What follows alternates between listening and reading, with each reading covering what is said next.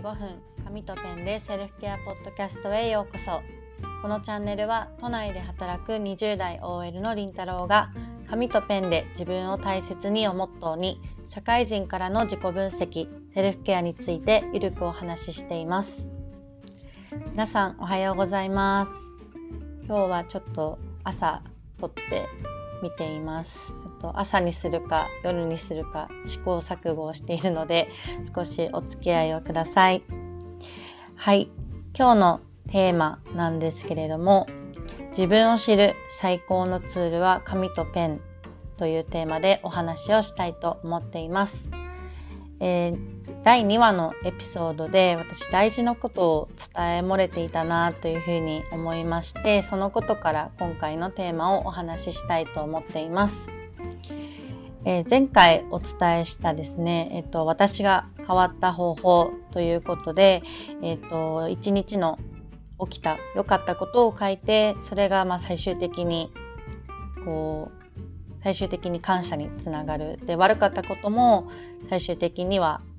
学びがあって対策ができて感謝につながるっていうお話をしたんですけれども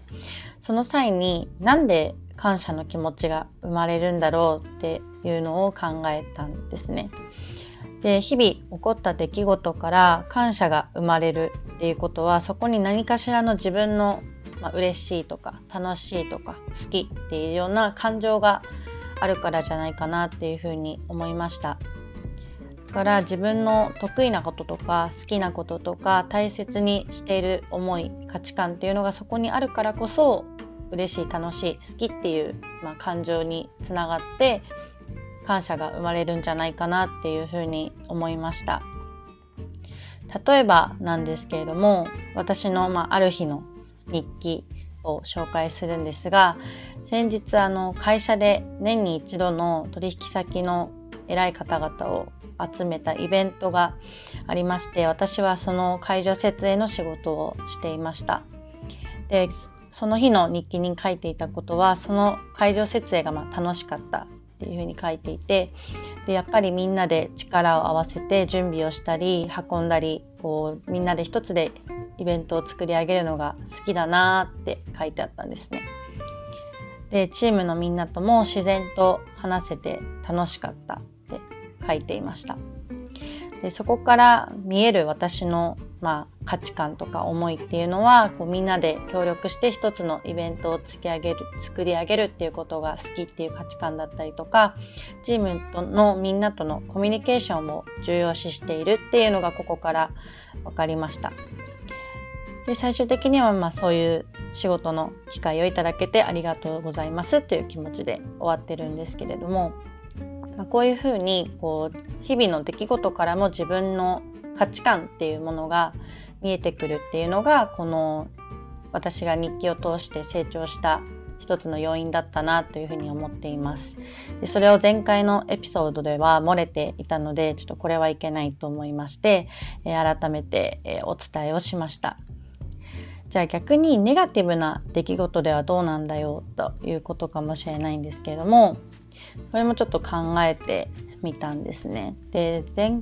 以前、まあ、ちょっと前に、えっとまあ、私の会社で働いている同僚男性の同僚2名に、まあ、女性だから今の職場での昇進は目指してないでしょうとか目指せ寿退社っていうふうに私が言われてすごく落ち込んだんですね。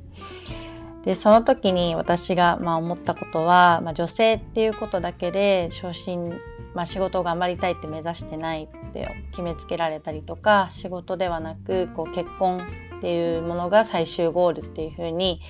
こう思われていたっていうことに少しこうモヤモヤをしました。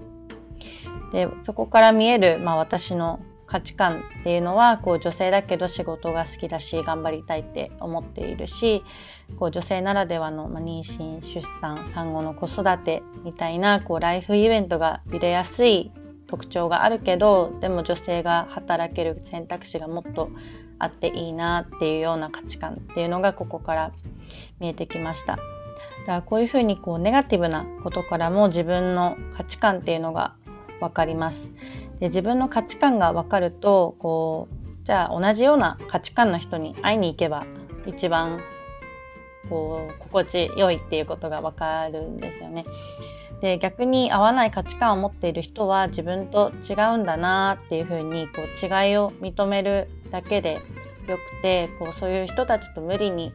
合わせなきゃいけないっていうふうにこう自分を自分に対して厳しくする必要もないと思います。あ、こういったことに気づかせてくれたその同僚の言葉にも感謝っていうふうに最後は終わっていくんですよね。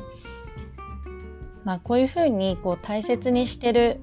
自分の思いだったりとか価値観っていうことに気づくのがこう自己分析の第一歩じゃないかなって私は思っています。私は社会人こそ自己分析がすごく重要だと思っていてその理由は自分を知らないと仮に今の仕事だったりとか人間関係にモヤモヤをしていたりしていても何か違和感があるなって思った時にその理由がはっきりわからなかったりとか表面的な理由で理解をしてしまうと思うんですよね。でそこからじゃあ自分は何が好きで得意でやり本当にやりたいことは何なのかっていうことが、まあ、見えなくなってしまうんじゃないかなと思います。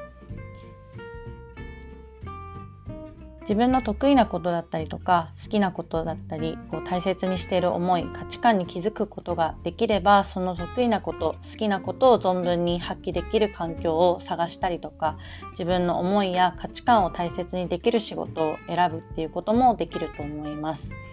まそれが最終的には人生にワクワクドキドキを感じるきっかけになるんじゃないかなって思っています。また反対に自分の苦手なこと好きじゃないこと合わない人に対しても自分と他人は違うんだと違いを認めることで自分に対しても相手に対しても否定的にならずに優しくなれるんじゃないかなと思います。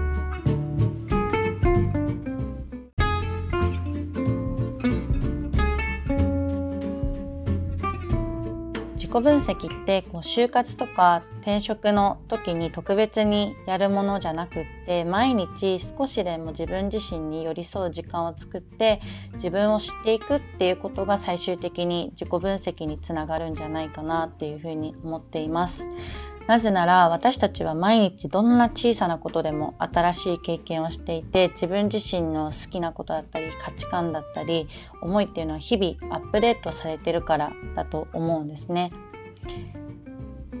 だからこそ1日5分その日の良かったことを書き出すことから自分自身に寄り添う時間を作ってみてはいかがでしょうか本日もお聴きいただきありがとうございます。素敵な一日をお過ごしください。さようなら。